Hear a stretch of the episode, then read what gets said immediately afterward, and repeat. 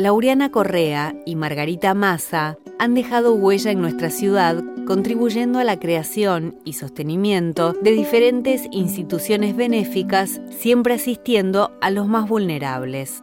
Junto a otras mujeres, impulsaron la creación del Hospital de la Caridad en 1854 hoy Hospital Provincial de Rosario, que logró construirse a partir de la donación de terrenos que eran propiedad del hermano de Laureana. Ambas participaron activamente de la Sociedad de Beneficencia fundada en 1854 y que continúa en funcionamiento hasta la fecha.